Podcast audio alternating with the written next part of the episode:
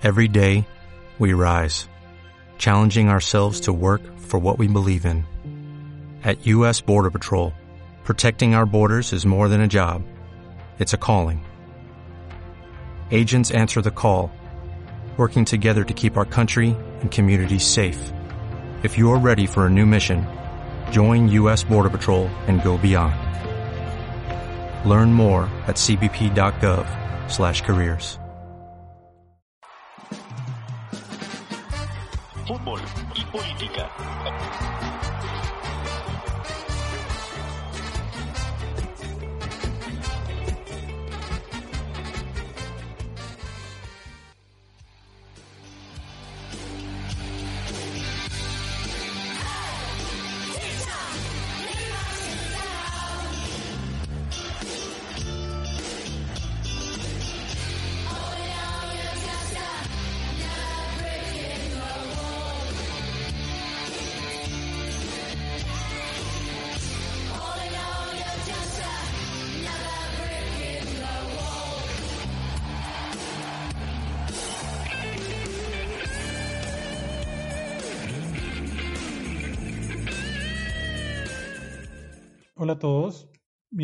A un nuevo episodio de Fútbol y Política. Acabamos de escuchar Nora Breaking the Wall, esta canción originalmente del grupo de la legendaria banda británica Pink Floyd, contenido en su álbum The Wall, también álbum legendario, publicado en 1979. Esta versión que acabamos de escuchar es una versión en vivo de un concierto en Berlín. La voz femenina que, que escuchamos es la de Cindy Lauper. Ya esta versión no es de Pink Floyd, sino de Roger Waters en, en solitario en este eh, concierto. Traemos esta canción el día de hoy porque vamos a continuar con nuestro viaje por el fútbol detrás de la cortina de hierro. Y nos acompaña como siempre Mauricio Serna. ¿Qué más, Mao? ¿Cómo va todo? Bien, Juan. ¿Y usted cómo va? Muy bien, aquí con, con esta gran canción de, de cortina de inicio. Bueno, antes de iniciar, había que hacer una fe de erratas. Sí, porque eh, en el episodio pasado en el que hablamos del Mundial de Argentina 78, yo en un lapsus eh, le dije a César Luis Menotti Jorge Luis, como, como si fuera Jorge Luis Pinto. no, eh, es, es César Luis, entonces para que quede la corrección allí. Listo, perfecto. Bueno, ahora sí entramos al tema del día de hoy. Vamos a continuar entonces con el fútbol detrás de la cortina de hierro. Esta es la parte 2.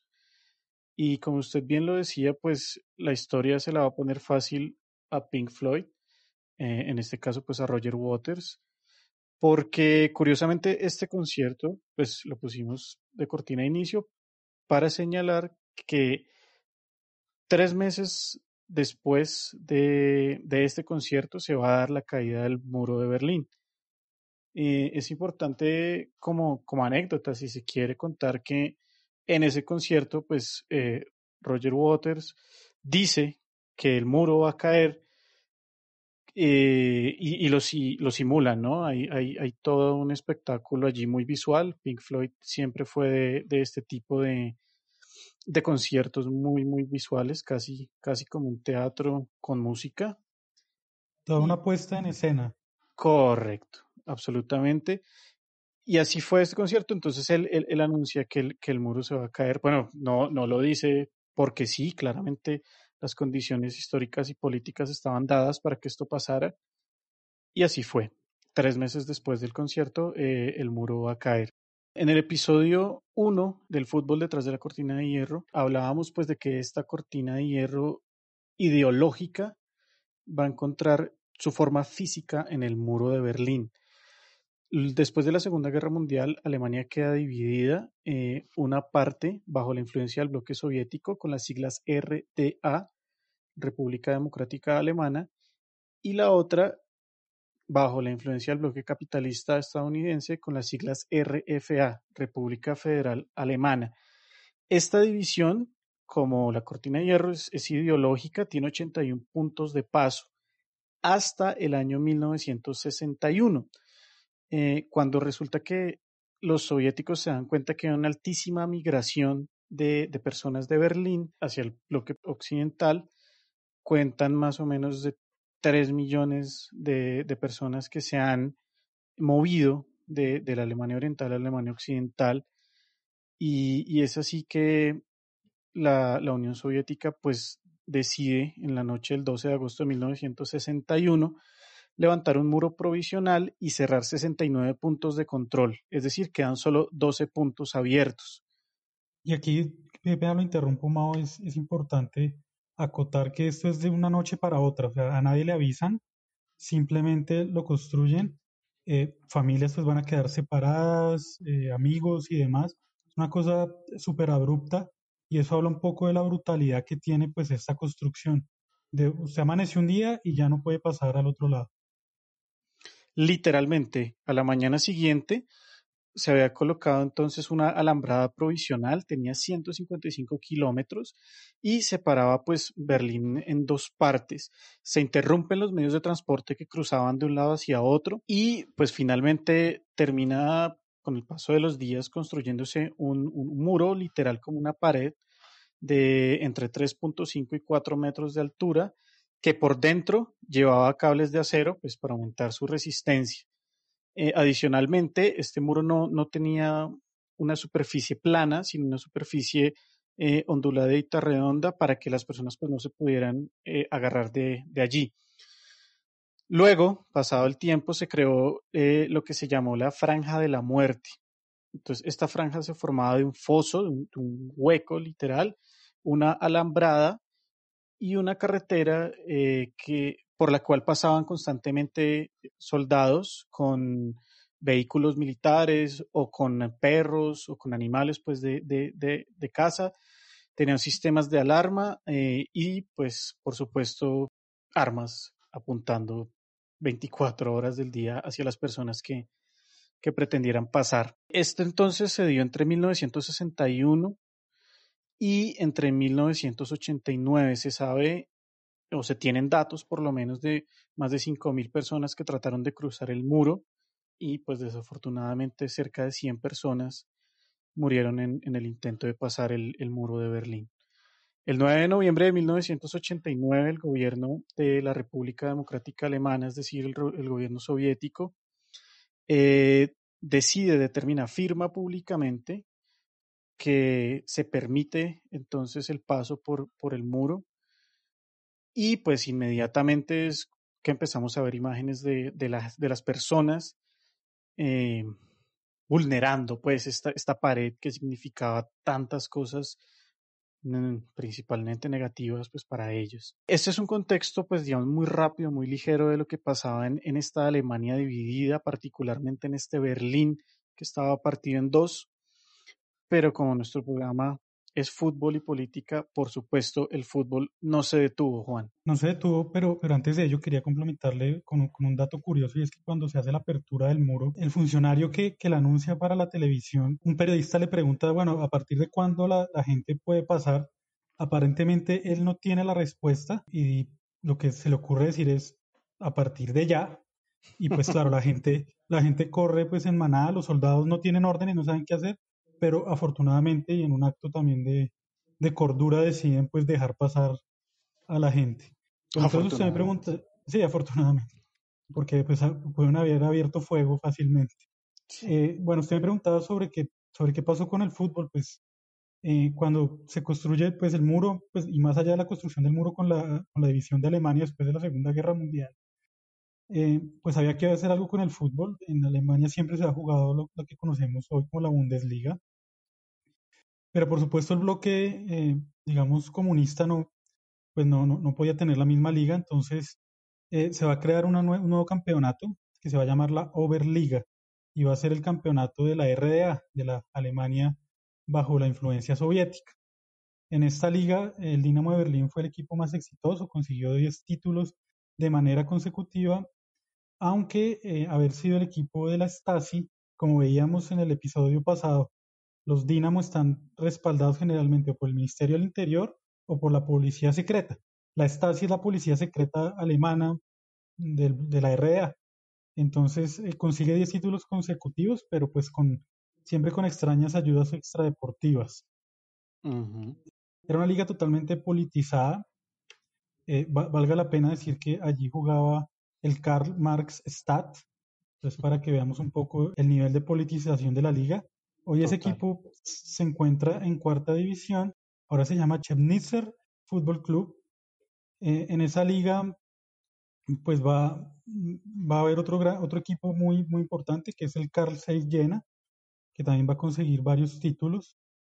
Y allí se jugó pues e, este fútbol, eh, un fútbol que nunca pudo eh, competir con, con, el fútbol de sus vecinos occidentales, pues que tienen a todos los equipos alemanes que, que conocemos hoy, al Bayern Múnich, al Borussia Dortmund, al Hertha de Berlín, em, al Schalke 04. No, aquí pues competían unos equipos que, que si uno pues se pone a mirarlos, eh, no, le, no le suena, no los conoce. El triunfo más importante de, de, un equipo de la, de la liga alemana fue, bueno, de la liga de la Oberliga mejor, fue haber ganado en 1974 la Recopa Europea, que es algo así como la, la UEFA Europa League de, hoy en día. La, la, jugaban los campeones de Copa. El Madeburgo en 1974 va a derrotar al Milán de, de Gianni Rivera y va a conseguir el triunfo más importante para el fútbol de esta RDA. De esta RDA y del Carl Zeiss Jena va a salir eh, un personaje muy curioso que es Bernd Stench. Eh, Bernd Stench dirige al Carl Zeiss Jena, queda campeón con el Carl Zeiss Jena y lo van a nombrar primero eh, entrenador del equipo sub-21 de, de la RDA y luego va a ser entrenador del equipo mayor entre 1984 y 1988. Con la caída del muro eh, va a haber nuevas oportunidades de trabajo para Stench y el Hertha de Berlín, el equipo de la capital, pero que jugaba en la Bundesliga, le va a ofrecer un contrato para que los dirija. Pero pues Stench va a tener la mala suerte de que con la caída del muro se van a desclasificar muchos eh, documentos de la antigua RDA y en uno de ellos va a quedar al descubierto que Stench era, y pues me reservo el título en alemán, pero en castellano era un, un informante no oficial de la Stasi. Esto, pues, para ponerlo claro, era que Stench era un sapo. ¿Qué tenía que hacer Stench? Avisarle a la Stasi de jugadores que mantuvieran contacto con gente de la Alemania Occidental o que tuvieran intenciones de escapar hacia esa Alemania. Esto pues no, no cayó bien en el Hertha que, que lo despidió inmediatamente. Y fue en ese momento cuando Stench comprendió que debía dirigir en equipos donde su pasado como colaborador o como sapo de una policía secreta, pues no, no fuera un problema. Y regresó al Oriente para dirigir al Leipzig. Eh, muy de moda hoy en Alemania, pero pues que no tiene nada que ver con ese Leipzig, ¿no, Mao? Sí, es importante hacer la, la claridad porque normalmente se dice que, que, ningún equipo de la Oberliga logró llegar a la, a la Bundes, ¿cierto? Muy, poco, muy pocos eh, lograron llegar, eh, casi todos están en segunda división. Lo que nunca había logrado un equipo de la antigua Oberliga era clasificar a Europa desde la Bundesliga. Ok, entonces el, el, el asunto es que se, se, ha tratado, o no se ha tratado, digamos, se, se vincula el, el, Leipzig directamente con, con esta Oberliga y pues con la actual Bundesliga, pero es importante hacer la salvedad, la claridad de que esto es un Leipzig totalmente diferente, ¿no? El Leipzig que conocemos actualmente es un equipo que es propiedad completa de, de una marca de bebidas energizantes, Red Bull, que, que, llega y compra completamente el equipo, le cambia el escudo, le cambia todo. Y bueno, atendiendo a un asunto, digamos, legal, que es esta ley, llamémosla del 50 más 1, donde los equipos de fútbol tienen que pertenecer a sus socios al menos en un 51%. El, el Leipzig hace unas movidas allí y, y, y, se va a convertir en el equipo pionero en la inversión de capitales privados mayoritarios en los equipos de fútbol. Eh, esto ya lo cuento como una anécdota y es que, pues bueno, uno conoce acá el Leipzig, sabe que en general las hinchadas en Alemania rechazan este equipo y yo pues llevé, llevaba esta idea en Hamburgo, en el distrito de San Pauli, hablando con, con un hincha de, del San Pauli. Él mismo me decía que, que sí, que, que, ellos ni siquiera mencionan ese equipo. Ese equipo es totalmente rechazado hasta en el vocabulario, el Leipzig, pero que, un equipo pionero en este, en este desarrollo de dineros privados, digamos, de inversiones privadas, es el Hoffenheim. nosotros acá pocos, poco conocemos del Hoffenheim y eso me causó mucha curiosidad y llegué pues a, consultar sobre ello y efectivamente pues el Hoffenheim tiene un proyecto deportivo fundamentado en, en inversión privada pero es bastante diferente al Leipzig. ¿En qué se diferencian? El Leipzig es un equipo de una marca extranjera que llega, compra el nombre, compra el escudo, compra todo y le apuesta a un proyecto de X años para ganar Bundesliga, para llegar a Europa, para ganar en Europa. El Hoffenheim tiene un proyecto un poco diferente, yo creo que hablaremos de eso en algún otro capítulo, eh, que se fundamenta sí en inversión privada, pero en un desarrollo en la formación de futbolistas en todo, digamos, el ancho del equipo, desde los pequeños hasta los profesionales, sin una ambición inmediata de, lograr títulos, de, invadir pantalla, sino pues de, desarrollar pues el, fútbol en, la ciudad. Eh, esto es más o menos entonces lo, que pasa con el Leipzig, que repetimos y aclaramos, es un Leipzig totalmente diferente del el Leipzig de la Oberliga. Y a ese Leipzig al que fue a dirigir Bernd Stench, precisamente pues no, no es el Leipzig del que acabamos de hablar. Eh, pero digamos que volviendo a la historia de Stench, ahí en ese Leipzig que pertenecía a, a, la Oberliga, ya en una Bundesliga reunificada, fue que Stench empezó a, rehacer su carrera. Eh, y asimismo entonces cada vez se fue yendo más al este, se fue a Ucrania, donde nadie le, le cuestionó haber sido eh, un informante de una, de una, de una dictadura, y allí pasó inclusive por el Dnipro, que tiene una fuerte identificación con la ultraderecha ucraniana, pero pues tampoco fue mal visto su, su pasado. En 2001 eh, va, va, a volver al banquillo de una selección nacional y es la selección de Oman, en la que pues el sultán con poderes absolutos en, en, este país pues tampoco le vio problema al pasado de, de, de Stench, inclusive me imagino que habrá pensado que era un hombre leal a los regímenes, entonces lo nombró allí. Pero duró poco en Oman porque apenas unos meses eh, después Irak, gobernado en ese entonces por Saddam Hussein, tuvo aún menos reparos que el sultán y a través del el hijo de Saddam, Uday, se llevó, a, se llevó al técnico para que dirigiera a Irak. Allí eh, Stench logró varios hitos, se logró meter en el top 50 de la FIFA, se clasificó a la Copa de Asia de los Juegos Olímpicos de Atenas. Inclusive recibió una condecoración de la FIFA por sus logros en, el fútbol iraquí.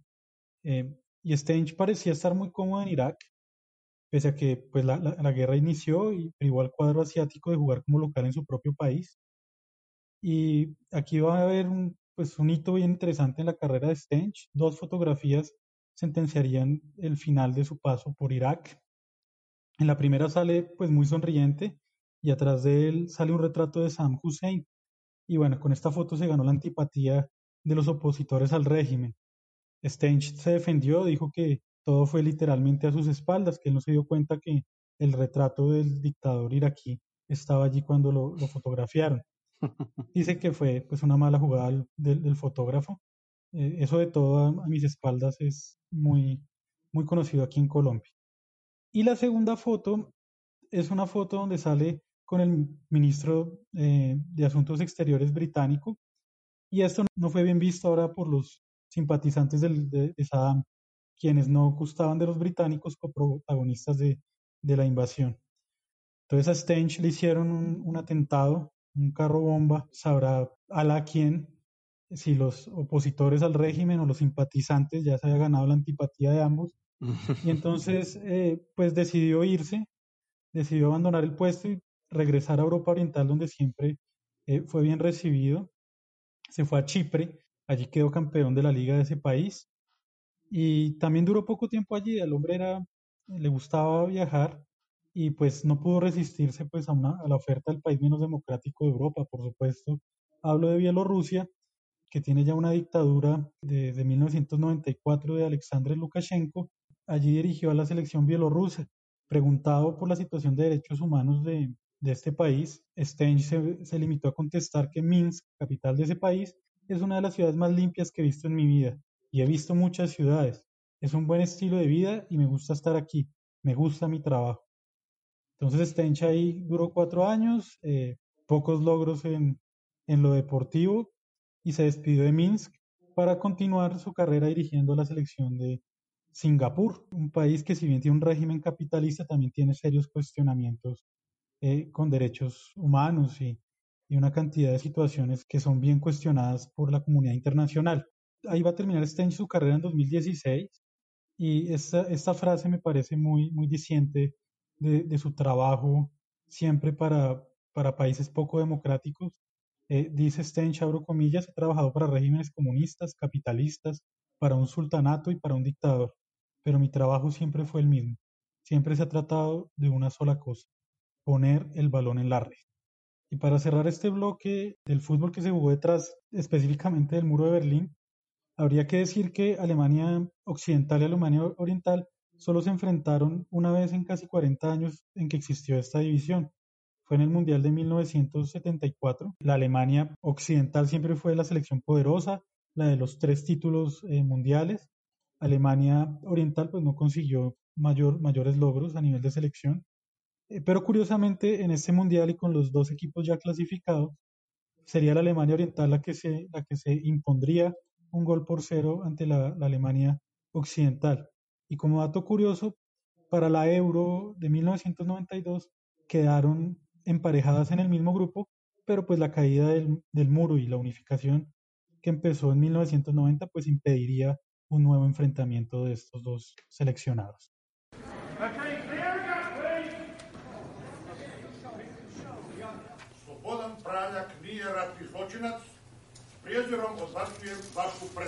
Stop, please. Uh, please sit down. I have taken poison. Las palabras que acabamos de escuchar son No soy un criminal de guerra. Palabras pronunciadas por Slobodan Praljak en plena audiencia ante el Tribunal para la Antigua Yugoslavia justo antes de ingerir veneno y terminar con su vida al conocer la sentencia de cadena perpetua por los crímenes cometidos en el conflicto yugoslavo. Háblenos de eso, Juan, porfa. Bueno, este tipo es uno de los grandes criminales de guerra que nos dejó la guerra de, la- de Yugoslavia, un conflicto que tuvo varias guerras durante, la, durante toda la década de los 90.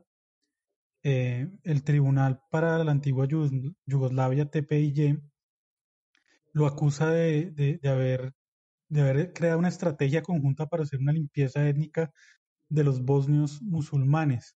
Este conflicto que dejó miles de muertos, se estima que más de 130 mil muertos, y que tuvo como epicentro eh, Yugoslavia.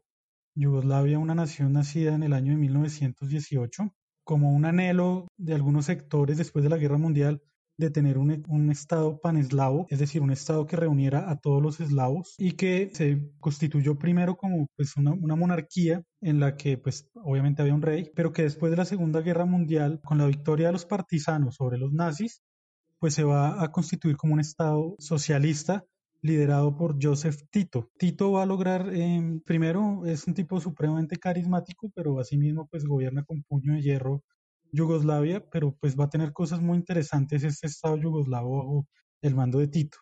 Y es que Tito le va a decir eh, a Stalin que él va a hacer comunismo, pero a su manera, a la yugoslava, y que él no acepta la influencia soviética sobre Yugoslavia.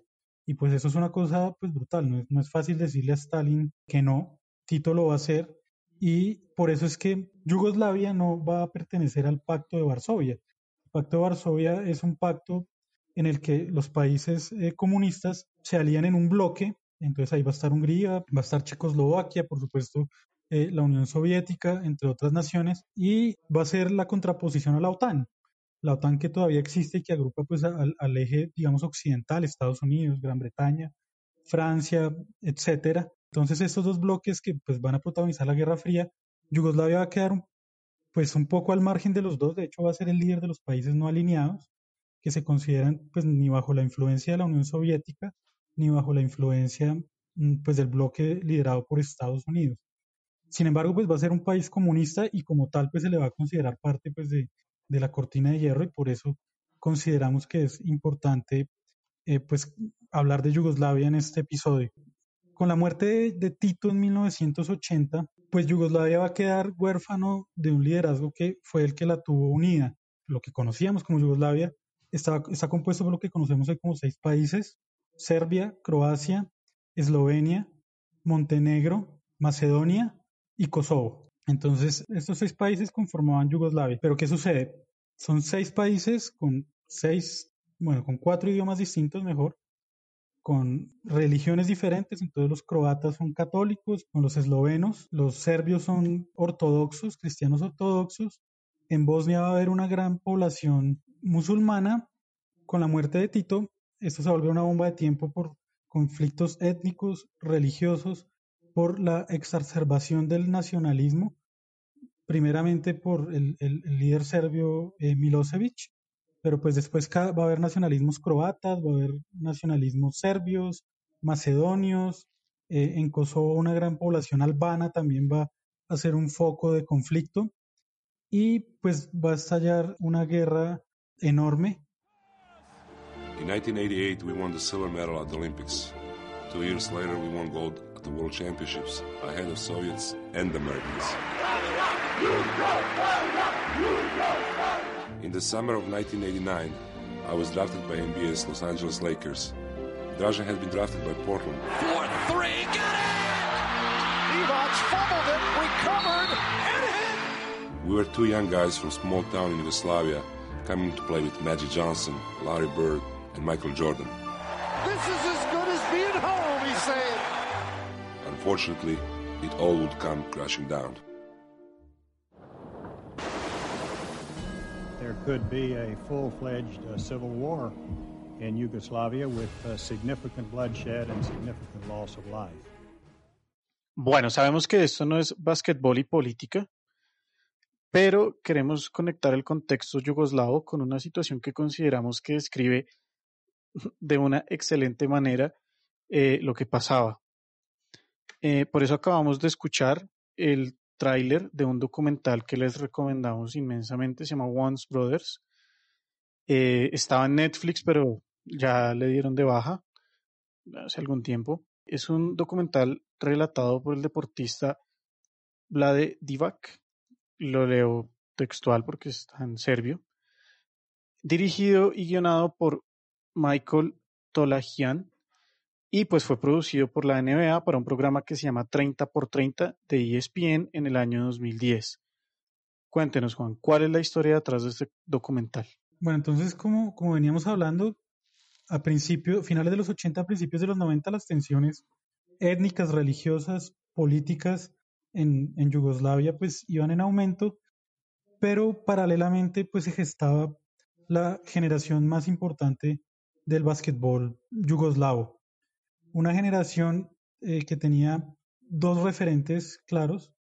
En primer lugar, eh, el protagonista de este documental, Vlade Divac, él, es serbio, aunque pues para el momento era yugoslavo, y por otro lado estaba Drazen Petrovic, eh, dos grandes figuras del básquet que van a tener pues una serie de logros muy muy importantes, siendo un, equipo muy joven va a ser subcampeón mundial, Luego, en Seúl 88, el equipo yugoslavo se va a colgar la medalla de oro en baloncesto, liderados pues por estos dos jugadores, Drazen Petrovic y Vlade Divac.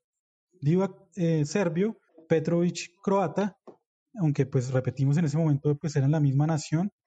Y este equipo eh, pues es impresionante, hay que ver el documental, hay que ver lo que jugaban este par de, tipos eh, y esto los va a llevar a la NBA. Una cosa bárbara el estilo de ambos jugadores era muy diferente. Divac, un, un gigante fuerte que quitaba en, su propia área, corría a la siguiente y anotaba la canasta, mientras que Petrovic, un jugador mucho más técnico, vimos anotar cualquier cantidad de tres puntos, un complemento tremendo y una amistad tremenda. De eso se trata, ¿no? De, que son dos amigos y esto pues es muy eh, ilustrativo de lo que era Yugoslavia, es decir, éramos el mismo país, pues si uno nació en Croacia y el otro en Serbia, pues poco importaba. Eran muy amigos, los dos van a terminar en la NBA. Divac va a terminar en, en los Lakers, al lado de nada más ni nada menos que Magic Johnson.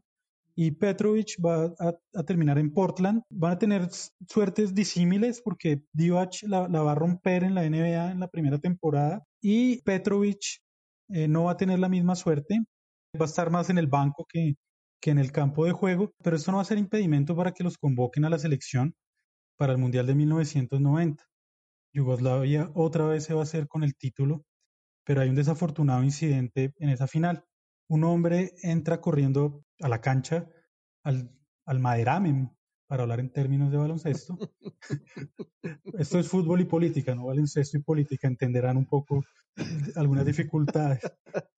Eh, ingresa al terreno de juego, aunque no es un terreno, pero bueno. Eh, y allí un hombre, un croata, entra corriendo con una bandera de Croacia. Divac se la quita y la tira, pues en un gesto un poco agresivo. Él no le va a dar pues más trascendencia al tema, pero va a notar que su amistad con Petrovic se va a enfriar inmediatamente, que ya no le contesta las llamadas, que ya no es lo mismo. Y en un momento pues le van a contar que la molestia de Petrovic tiene que ver con, con este incidente, incidente del que, del que Divac se disculpa y, y dice que, que, nunca fue su intención, que a él no le pareció correcto que alguien con una bandera de Croacia, como no le hubiera parecido correcto que alguien entrara con una bandera de Bosnia o con una bandera de Serbia, porque la bandera que los unía a ellos en ese momento era la bandera eh, yugoslava. Entonces, pues digamos que el documental nos mete en esto. Eh, desafortunadamente, eh, Petrovic va a morir en un accidente de tránsito. Nunca va a hacer las paces con su gran amigo de toda la vida. Eh, Divac le duele mucho esta situación y el documental tiene una parte pues un poco fuerte en la que Divac eh, va de nuevo a Zagreb, eh, capital de Croacia, y allí camina por las calles y la gente lo mira con extrañeza y uno no sabe al principio si es porque lo reconoce o porque es muy es una persona muy alta, mide dos, metros trece o dos metros quince, algo así, pero en un momento sí alguien lo, lo enfrenta y le dice guerrillero. Entonces ya pues uno entiende pues que, que inclusive hoy las tensiones entre serbios y croatas pues eh, siguen pues a, flor de piel. Croacia va a obtener eh, varios, eh, varios títulos y varios, varios logros ya como un país independiente, pero inclusive Yugoslavia ya no, sino Serbia, van a tener en, en alguna competencia que compartir el podio y va a ser también pues de una tensión enorme. Los croatas quedan terceros, eh, Serbia queda primero y los, y los croatas van a abandonar el podio. Entonces, digamos que, que, que las heridas de, de, ese conflicto tan bárbaro que tuvieron las exrepúblicas yugoslavas, pues no se ha cerrado, no se ha cerrado y eh, siguen las tensiones, siguen las diferencias, ya pues afortunadamente la guerra ha terminado, pero es un documental que de verdad que recomendamos muchísimo para entender desde el deporte un conflicto tan complejo como fue el yugoslavo.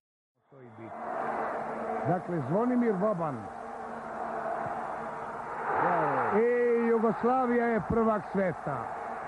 Jugoslavija je prvak sveta. Čestitamo našim omladincima i pogledajte oduševljenje među mnogobrojnim navijačima koji su ovde bodrili našu ekipu i neopisiva radost naših mladića. Sjajan i veliki uspeh reprezentacije Jugoslavije, njenih omladinaca, do 20 godina. Y acabamos de escuchar que volvemos al deporte que manejamos, que conocemos, porque como en básquetbol también hubo generaciones brillantes de Yugoslavia en el fútbol. Acabamos de escuchar la narración de un penal, o el penal mejor, que le da el título de campeón mundial sub-20 al equipo yugoslavo en Chile por allá en el año de 1987. Y es que la selección yugoslava, perdón, eh, pues como bien lo decía Juan, va a ser también un combinado de varias naciones que van a fortalecer mucho pues un equipo de fútbol. Para este Mundial Sub-20 vamos a encontrar nombres que tenemos muy claros en la retina como Davor Zucker, como Predrag Mijatovic, Rosinecki, Boban, son pelados Sub-20 que van a Chile y hacen un, un, mundial increíble. Ganan cinco partidos de seis jugados y pues se van a alzar con, con este título teniendo en cuenta que estas selecciones sub-20 pues son la base de las selecciones eh, de mayores, lo que pues iba a augurar un futuro por lo menos interesante para la selección de Yugoslavia en los años venideros. En este Mundial Sub-20, Yugoslavia vence a Brasil dos goles por uno, vence a la Alemania Democrática y en la final vence a la Alemania Federal por penales y se declara campeón de, este Mundial. En mayores, es importante señalar que en el Mundial de 1930 Yugoslavia fue semifinalista, en Chile 62 también fue semifinalista, en Alemania 74 fue, estuvo en cuartos de final y en Italia 90 va a quedarse en cuartos de final. ¿Qué sucede en Italia 90? Pues que se enfrenta ya en la serie de llaves, en la segunda fase, se enfrenta a España y lo vence dos goles por uno, pero se encuentra con esta dura Argentina, de, de la que ya hablamos, que lo va a vencer en, en cuartos de final por penales con un marcador de 3 a 2. Luego Argentina va a vencer a Italia y en la final, una final polémica también, va a quedar Argentina subcampeón cuando enfrentó a la Alemania Federal, de lo que ya hablamos. Para complementar ahí que en ese Mundial del 90, aparte de la base de jugadores de Zucker, de Boban, de Prosinecki, se va a sumar el, macedonio Darko Pancev y los serbios Saviesevic y, y Stojkovic. Entonces ya pues se va armando pues un equipo pues muy importante, todos estos nombres para los que vimos fútbol en los 90 y, y en los 2000 pues nos sonarán muchísimo. Total. Y es así como llegamos entonces a la clasificación para la Eurocopa de 1992. Una Yugoslavia deportivamente muy fuerte, pero pues sociopolíticamente en una crisis tremenda. Sin embargo, pues en, en estas eliminatorias literalmente va a barrer, va a ser parte del grupo 4 junto con Yugoslavia, Irlanda del Norte, Austria y, eh, perdón, e Islas Faroe. Y se va a ir con siete partidos ganados de ocho partidos disputados. Una planadora. una planadora totalmente, los barrió. Imagínese usted, en, ocho partidos metió 24 goles y recibió solo cuatro. Una marca que ninguna otra selección en esas eliminatorias para la Euro consiguió. La más cerca ahí por ahí estuvo Francia, que hizo 20 goles, pero pues Yugoslavia a plano. Ahora pasa algo muy interesante y Juan ya no lo mencionaba, eh, se había sumado Darko Pancev y fue el goleador de estas eliminatorias con 10 goles. Pero ¿qué pasa al momento de la, de la Euro? Juan. Bueno, pues con el estallido pues, de, las, de las tensiones en, en Yugoslavia, eh, va a haber un partido de fútbol eh, en el 13 de mayo de 1990 en Zagreb, hoy capital croata, en ese momento una ciudad muy importante de Yugoslavia, y jugaban los dos equipos más importantes de Yugoslavia, el Estrella Roja de Belgrado contra el Dinamo de Zagreb. Entonces, ahí retrotraemos todo el tema de los nombres, ¿no? Dinamo, Estrella Roja, también en Yugoslavia van a adoptar esa, pues esa nomenclatura y hablábamos de los partisanos que, derrotaron a los nazis, pues también va a estar allí el partizan de, Belgrado, como, otro, como el otro gran equipo de Belgrado. Pero bueno, en este partido se van a enfrentar eh, el Estrella Roja de Belgrado contra el Dinamo de Zagreb, con el clima político más espeso, la tensión entre croatas y serbios era enorme y van a llegar los ultras de la Estrella Roja desde Belgrado a Zagreb y van a llegar con una consigna. Zagreb es Serbia y eso era lo que cantaban por las calles, lo que gritaban por las calles y lo que van a clamar desde la tribuna. Esto pues por supuesto a, los ultras de, del Dinamo de Zagreb pues no les va a causar ninguna gracia. Hay que decir que estos, estos ultras de, la Estrella Roja se, se, llamaban los Delige, que quiere decir héroe en serbio. Y unos años más tarde esta gente de la tribuna saltaría a empuñar las armas y conformaría uno de los grupos paramilitares más temibles de la guerra, que se conocería como los Tigres de Arkham. Entonces, pues imagínese el partido que se estaba jugando. No duró nada en que se volvió una batalla campal. Los del IGE invaden la cancha y empiezan a agredir a los jugadores del Dinamo de Zagreb. En ese Dinamo de Zagreb jugaba Boban, de quien ya hablábamos, pertenecía a esta gran generación de, de jugadores yugoslavos. Boban croata, no aguanta más y le da una violenta patada a un policía un policía que además es bosnio. Entonces es, es toda una, una, premonición de lo que va a ser la guerra, que es una guerra de todos contra todos, los que antes éramos hermanos y vecinos, pues ahora nos odiamos, nos odiamos a muerte. Y esto pues va a ser de un simbolismo tremendo. La fotografía existe, la estaremos colgando en nuestra cuenta de Twitter, arroba Podcast. Y años después le van a preguntar a Boban por qué lo hizo. Entonces él va a relatar lo siguiente, comillas, lo que hice lo hice por idealismo y porque la policía maltrató a nuestros aficionados. Los del estaban destruyendo el estadio y prácticamente no hicieron nada. Entonces vio a un policía golpear a un chico joven y la reacción fue la que fue, y estoy muy orgulloso. Solo fui un rebelde croata. Los héroes llegaron con la guerra. Y eso lo hablábamos, ¿no, Mauro? Como pues toda esta gente cree que lo que hizo, bueno, digamos, lo, de Boban, digamos, fue un momento de desespero, pero esto de que los héroes llegaran con la guerra, cuando el Tribunal para la ex Yugoslavia juzgó croatas, juzgó bosnios, juzgó montenegrinos, juzgó serbios, porque es que es una guerra en la que todos los bandos se cometieron unas, pues toda clase de, vejámenes, eh, delitos sexuales, toda clase de crímenes de guerra. Entonces, claro, Boban ve a, los suyos como, como los héroes, pero difícilmente se encuentran buenos y malos en esta guerra. No, muy difícil. Y para traer a, a contexto al señor Slobodan Priljak, quien escuchábamos en, en pleno juicio quitarse la vida, es que la premisa de ellos es no hice nada malo, al contrario, hice algo bueno. Ustedes a mí no me pueden condenar, me tienen que premiar. Es, es, es una consigna de todos. Entonces, los serbios son para ellos los buenos, los héroes, eh, los croatas son para ellos los buenos, los héroes, los bosnios igual, todos creen en, su bandera y creen en su causa de, de una forma, es que no, no, no, hay palabras para escribirlo, es, total. Sí, es, es, una verdadera locura. Muchos consideran que este acto de Boban, su patada, y que no fue precisamente una patada a un balón de fútbol, es considerada la primera batalla de, de las guerras yugoslavas, que como ya dijimos van a dejar cientos de miles de muertos.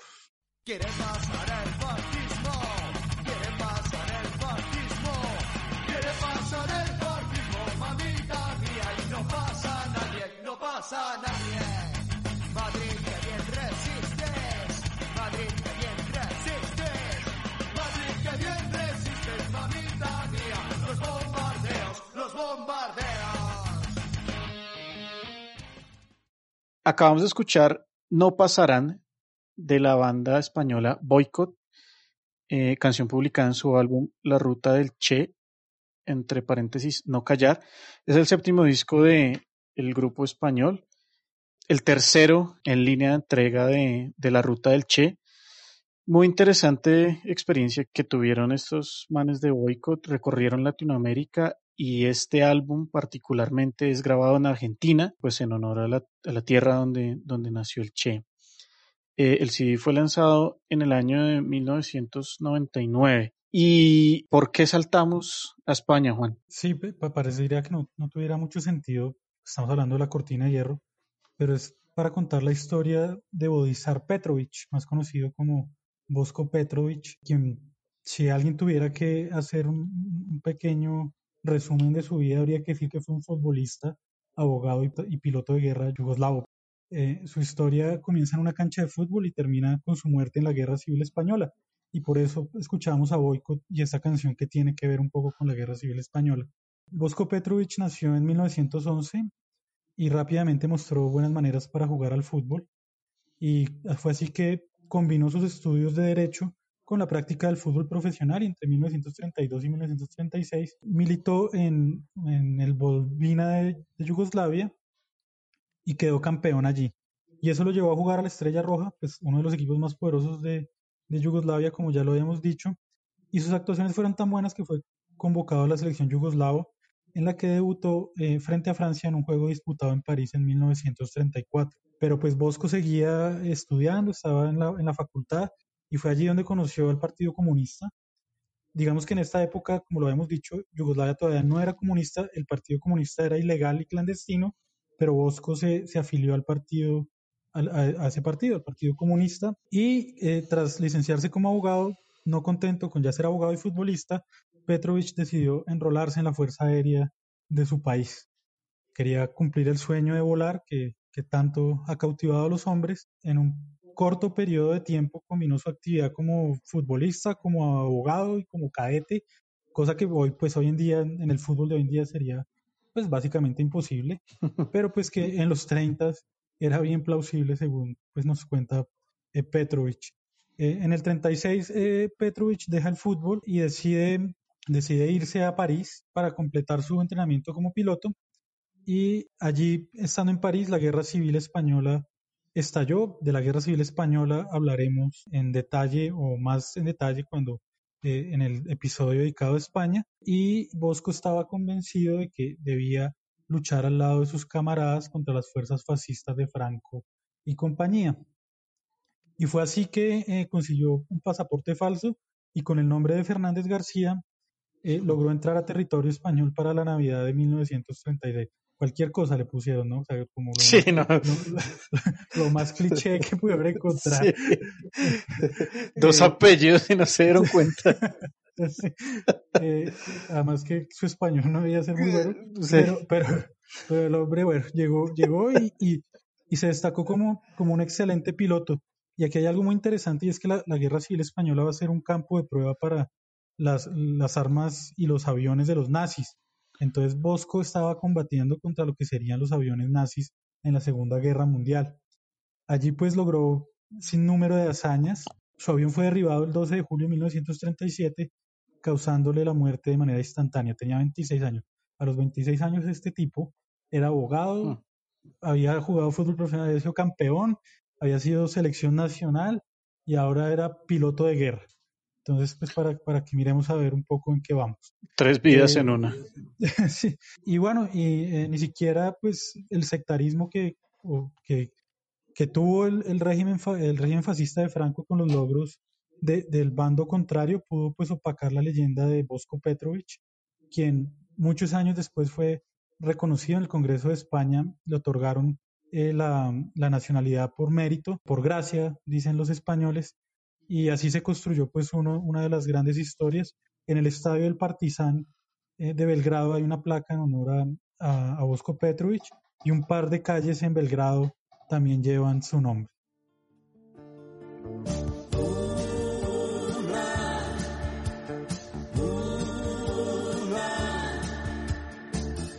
Ja sam najgore škole prošao, gledam drugčije svijet.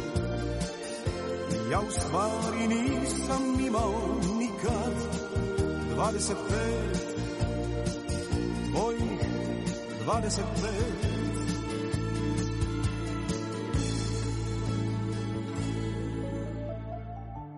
Niti svjetla na licu Acabamos de escuchar esta canción llamada Una de Arsen Dedic, que fue un cantante y compositor yugoslavo de gran éxito pues en esa ex república. De hecho, escribió, interpretó canciones de, eh, de películas, también fue poeta, eh, digamos uno de los artistas más importantes de, de, la ex Yugoslavia. Y, lo escuchábamos porque pues queremos dar pie pues a qué es lo que está pasando hoy en día con las ex repúblicas yugoslavas. Entonces, Mauro, cuéntenos un poco qué es lo que sucede con, con estos países. Bueno, tenemos eh, dos situaciones que vamos a, contar y con las cuales vamos a cerrar el día de hoy. La primera de ellas es que, bueno, yo creo que ya para el grueso de nuestros oyentes, no decir todos, eh, vivimos el Mundial del 2006 ya con una conciencia plena. Y lo que pasa con unas naciones ex yugoslavas en el Mundial es lo siguiente. Resulta que todos sabemos que el Mundial se juega en el mes de junio pero a finales del mes de mayo, Serbia y Montenegro llegan a un acuerdo para separarse.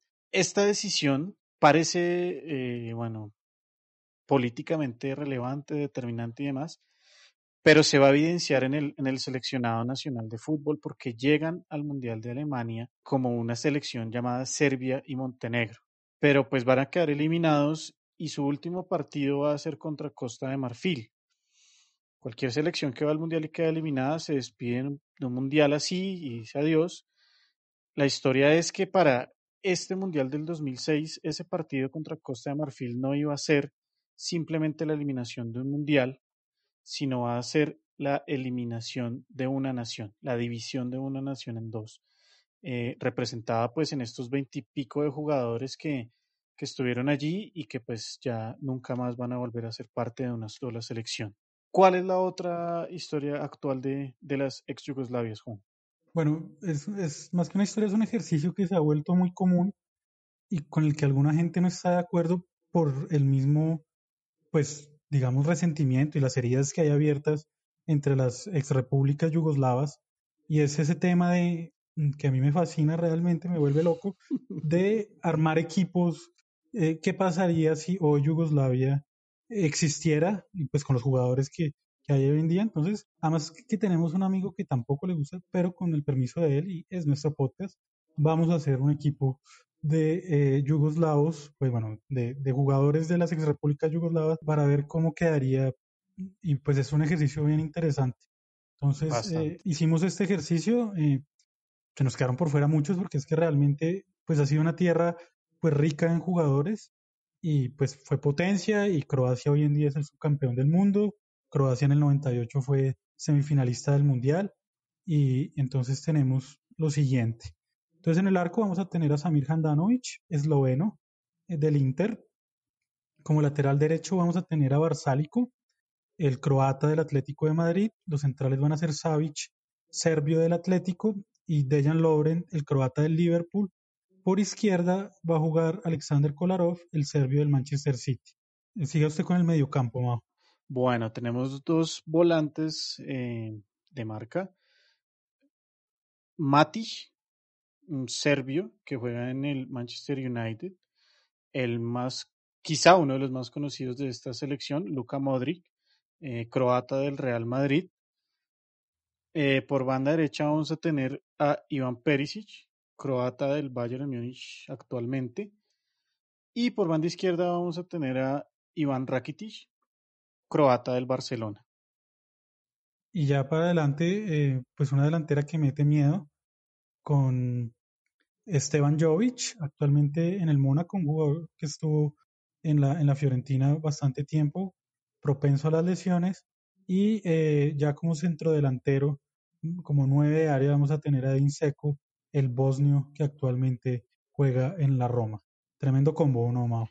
Sí, es equipo bárbaro. Y, y, eso que lo hicimos como lo más actual posible, porque eh, en sus días, yo hablamos para el Mundial del 2014-2018, ya hay unos jugadores retirados, era una barbaridad. Sí, ahí, ahí, se, ahí se nos retiró Mansukic, por ejemplo. Por ejemplo, que, que, que era un monstruo. Una bestia para meter goles. Y bueno, así entonces eh, llegamos o vamos llegando al final de, este episodio de Fútbol y Política. Eh, mi nombre es Juan Diego Parra y gracias Mao por compartir este espacio conmigo. No, muchas gracias a usted. Esperamos que esta segunda parte del fútbol detrás de la cortina de hierro sea del agrado de todos. No olviden seguirnos en nuestra red social Twitter, arroba Podcast. Ahí estamos publicando con, con bastante con, constancia eh, lo que ponemos acá, nuestras cortinas, algunas imágenes y, y ya. Muchas gracias, Juan. Bueno, nos vemos en la próxima. Chao.